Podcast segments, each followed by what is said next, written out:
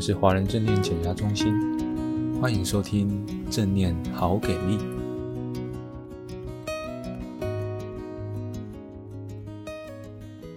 正念好给力的听众朋友，大家好，又来到了小编分享的时间。今天呢，也会延续上一次的阿杰小编分享的模式，我们一样会先来分享中心的某一个学员在生活中实践正念的心得。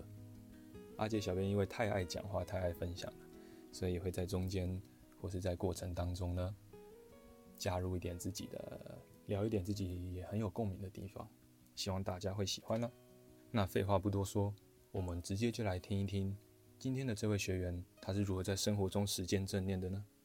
文章的主题是：恐惧不是躲开就没事，而是需要学习温柔面对。恐惧这个关键字大概是。最近大家非常有感的一个情绪状态，因为最近实在发生了太多太多事情了，社会发生了很多的让人感到害怕的新闻案件，选举也要到了，各式各样的情绪也在网络上、电视里弥漫着。好不容易疫情虽然没有过去，但是出国的人越来越多了，但跨国之间又有一些让人心痛的事情、让人害怕的事情发生。而我们今天这个主题。希望大家听完之后，至少面对恐惧这件事情的时候，能够有一点力量。他的名字叫做谢小金，在写下这一篇分享的时候，他还是一名研究所学生，已经正式接触正念大概三年的时间了。如果放在今年二零二二年呢，他已经学习正念有八年之久了。当时的他从参加研讨会、阅读相关的书籍。出席讲座，参与八周正念减压课程，到后来他进行的硕士论文。顺带一提哦，他的硕士论文也有放在我们的官网上。当时他是从正念减压团体课程中探讨正念对生命关系向度的影响。如果有兴趣的伙伴，可以到我们的官网上了解他的论文的更多内容哦。而当时的他借着写论文的需要。而不间断的阅读正念，还有禅修相关的书籍、论文、期刊，甚至养成了打坐的习惯，更频繁的把正念融入生活里的每一个动作上。回顾这些年呢，他说，以非评价的练习帮助最大。正念减压课程当中提到练习正念有七大原则，而这几个原则一直撞击着。他原本的生活态度，还有他原本为自己设下的原则。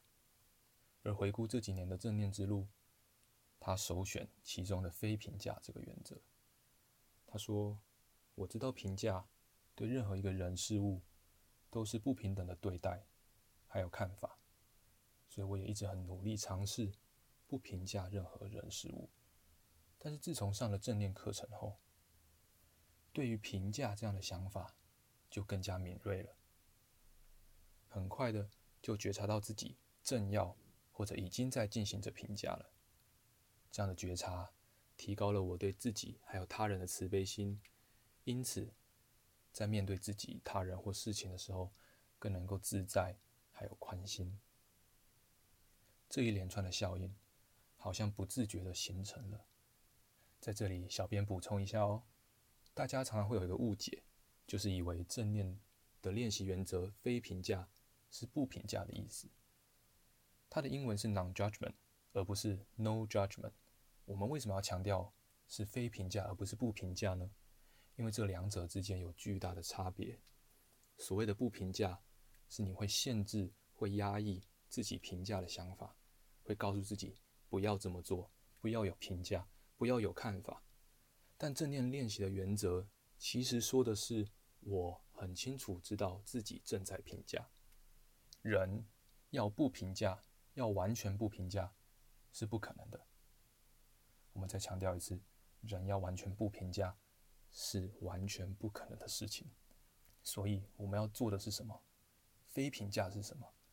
非评价其实是我知道自己正在评价，而不会被卷入这样的评价之中。我们练习的是这个。而不是练习让自己不评价。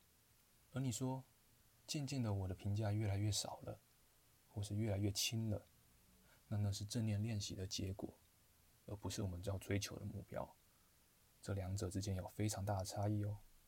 如果有兴趣的伙伴，可以来上课，就会有更清楚的了解跟体会，或者是在我们的 YouTube 频道上面也有影片在特别说明这个概念哦。好了，让我们继续读下去吧。让我们接着来看看小金举了哪些例子。他说：“正念训练我温柔勇敢的面对恐惧，甚至改善关系。正念对他最大的提升与改变，是可以更正面积极的面对他一直害怕的事情，或者想要挑战的任务。”接下来，小金一连举了三个例子。他说：“记得小时候曾经被一只狗吓到。”导致我成长的过程里头，都对狗感到莫名的害怕和恐惧。正念协助我正视这个恐惧，我以呼吸调节那害怕的感觉，认真的感受双手触碰狗狗毛发的感觉。原来这没有我想象的可怕。渐渐的，我克服了对狗的恐惧感，这是我感受最明显的经验之一。又如。去年暑假，我报名了水肺潜水课程。对于这项运动呢，是又兴奋又害怕。还记得当时在十公尺以下的海底，感觉自己快接不上那口气的时候，立即利用身体跟水的感受，来转移当下的恐慌。虽然这过程可能就是那几秒，但是这却帮助我稳定，回到呼吸。这对我来说都是很宝贵的正念实践。而我觉得受益最大的，应该是在和父母的关系上。我更能觉察自己的情绪起伏，因而更能够快速的控制自己的脾气。虽然这方面的进步没有很显著，但是却可以发觉与父母的相处更自在，以及更坦诚。哇！小编自己看完这三个例子啊，觉得非常有感。因为阿杰自己本身也是很怕狗的人，我也记得我小时候就是常常莫名其妙的被狗追。我一直有一个画面，就是呃，大概小学的时候，路过一个我回家必定得经过的巷子，然后我从刚进那个巷子的时候，就有一个感觉，就是这里面好黑哦，我能感受到我的视野里有好多好多的角落、暗处，是很有可能会有狗。突然从那边冲出来，虽然我不知道他会对我做什么，但是真的很可怕。果不其然，我走没两步，就有一只黑狗从暗处冲出来，然后直接向我冲过来。它没有叫，它没有对我吠叫，但是我回想这段经历的时候，好像都能够听到它的狗叫声，也都还能够想起它全身发黑的，笼罩在整个黑暗当中的那种让人恐怖的感觉。所以在那之后呢，我真的每一次经过一些比较暗的巷子，甚至就只是一些转角，或者是大家有没有印象呢？有一些机车行啊、修车厂啊，甚至是工厂地区，都会养狗，对吧？我真的有好长好长的一段成长的经历呢，我是不敢经过那些地方的，或是逼不得已我得经过的时候，我会加快我的脚步，然后眼角余光一直在瞄说里面有没有狗，里面有没有狗，或是把我的整个耳朵的听力放到最大。随时保持警戒的状态，随时随时把我身边能够准备好对抗任何威胁的东西抓得更紧，然后然后垂在我的脚边，这样的话我就可以随时抵抗来自地面的威胁。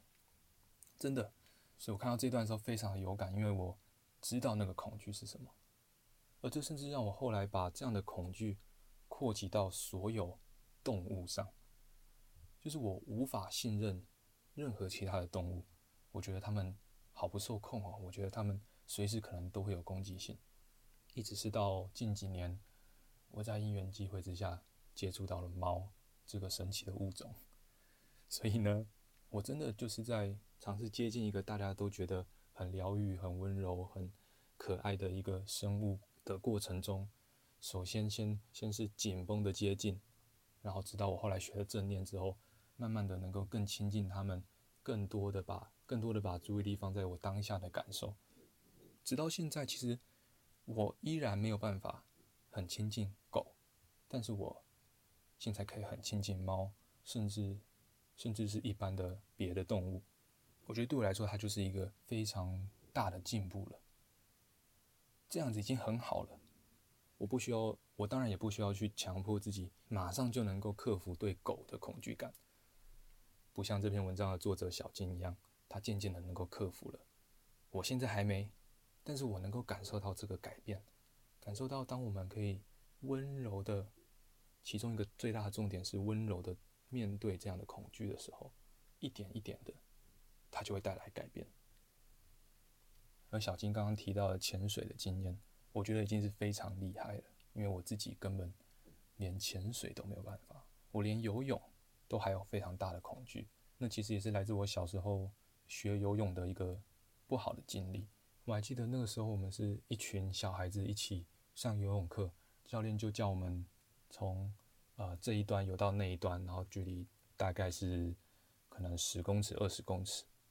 那当时我还不太会游泳，因为那个班本来就是大家。程度参差不齐，但是因为教练就是一个口哨吹下去，然后大家就要轮番的游过去，然后个子还小，也踩不到地。在过程当中，我还不太会游，而且也很紧张，也没有人教我要如何放松。所以在一开始划水的时候，我就直接往下掉了，然后在过程中一直喝水，一直喝水，然后可能偶尔踩到地，但是我我也还不会所谓的韵律呼吸，就是。踩一下池底，然后再跳出水面呼吸，就这些我都还不会，所以就在那个过程当中，不断的喝水，不断喝水，然后终于，我终于越来越靠近那个终点了。但那个恐惧感，喝下泳池里的水的那种，整个胃的冰冷的感觉，我到现在都还记得。然后我就一直趴在池边，不断的吐水，不断的干呕。所以的确，我们过去有一些很不好的经验，我相信都会。让我们后来在重复遇到相同的情境的时候，会带来很大的恐惧感、紧绷，让我们在做相关的事情的时候有很大的障碍。这些我们都好希望能够克服，但是用什么样的方法，真的是非常非常的重要。如果我是用一种很严厉的方式，对自己非常严格的 push，不断强迫自己面对的方式，当然也是有机会我可以做到我原本不敢做的事情，但在过程当中。也许我们就不太可能会喜欢上那个活动了。那当然，我在后来还有机会去玩水、游泳的时候，那个恐惧的感觉我依然需要克服。当我有一点喘，当我有一点吸不到气的时候，正念就能够帮助我和那样的想法，甚至厌恶、害怕的感觉和平共处。我知道自己正在害怕，我知道自己正在评价这一段经历、这个感受，这都没有关系。我能用正念。带我重新认识这一个我曾经很恐惧、很害怕的东西。最后，小金提到了和父母的关系上这一部分呢，小编在上一次的小编分享节目里面就提到一点点了，所以今天就不再做更多的分享。如果有想听、想知道的伙伴，帮我在下面的留言连接里面，让我知道你对这样的主题有兴趣，好吗？那小金的文章我们还没有念完，还有最后一小段。而这一小段呢，阿杰小编觉得是非常好的总结。他说：“虽然我在面对害怕的事情的时候，还是会紧张；遇见不可理喻的人，还是会生气；看到不想看的状况的时候，还是会觉得烦躁；在想起去世的外公时，还是会伤心，想流泪。但是正念却给我正面面对这些情绪的机会。”最后，他说：“我不再像以前那般压抑自己的情绪，或认为某些情绪不应该出现，反而更能接受，看着他们的出现和离去。我很享受正念给我的这些启发和改变。我想，这就是我一辈子可以带着走的随身宝物吧。”而且小编自己的爷爷，今年的时候也过世了，所以看到这一段的时候。我自己其实有很大的共鸣感，在上完正念减压八周课程之后，然后又上了正念进阶的课程，我自己在想起去世的爷爷的时候，依然会很伤心，想要流泪，就跟小金想起自己的外公的时候一样。但正念真的能够帮助我用一种很温柔、很比较舒服的方式面对这些情绪，承接这些情绪，然后依然依然能够怀念他，依然能够让这些情绪自然的发生，但我依然能够过我自己的生活，还是能够做我眼前要做的事情。这些真的是我觉得正念最有力量的地方。让我们能够面对痛苦，学习如何面对生命中的这些痛苦。好啦，今天的分享就到这里啦，别忘了到留言的地方，让我们知道你对什么样的主题感兴趣，或者可以告诉我们，今天你从这个节目里面得到了什么样的收获呢？我们每个留言都会看哦。我是阿杰，这里是华人正念解压中心的正念好给力。我们下次见。